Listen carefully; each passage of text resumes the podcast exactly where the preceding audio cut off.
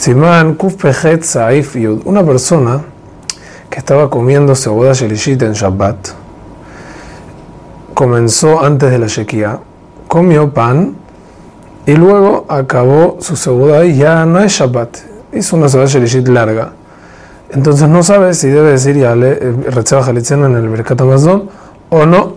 La alhaja es que dice, pues dice el Shulchan Aruch, nos guiamos detrás del comienzo de la comida y el comienzo de la comida fue en Shabbat. Sin embargo, si hizo Arbit antes de Birkat Amazon, ya no puede decir Retzeba porque es una contradicción. Por un lado hizo Atajo Nantano que acabó Shabbat y por otro lado, entonces no puede por eso decir Retze siempre nos vamos detrás del día que comen, detrás del momento que detrás del día donde comenzó la comida, tanto con respecto a Rosh con respecto a Shabbat, con respecto a Hanukkah, en Alanisim y Purim. Sí.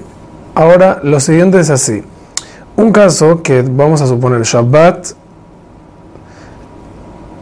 y luego de Shabbat comienza una fiesta, comienza eh, Hanukkah, Purim, Rosh Chodesh y Tov. Entonces vamos a separarlo en dos. En primer lugar, si el, si Shabbat comienza un Rosh Chodesh o Yom Tov, entonces la alhaja es la siguiente.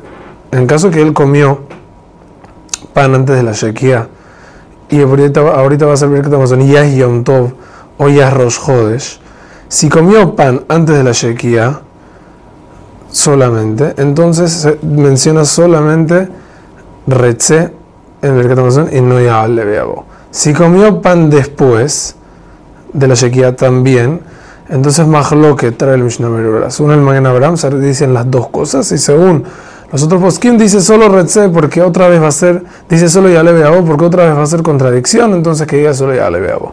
Igualmente, según los sefaradim, la raja es que siempre decimos solamente Retze porque vamos detrás del momento que comenzó la comida. Hazak u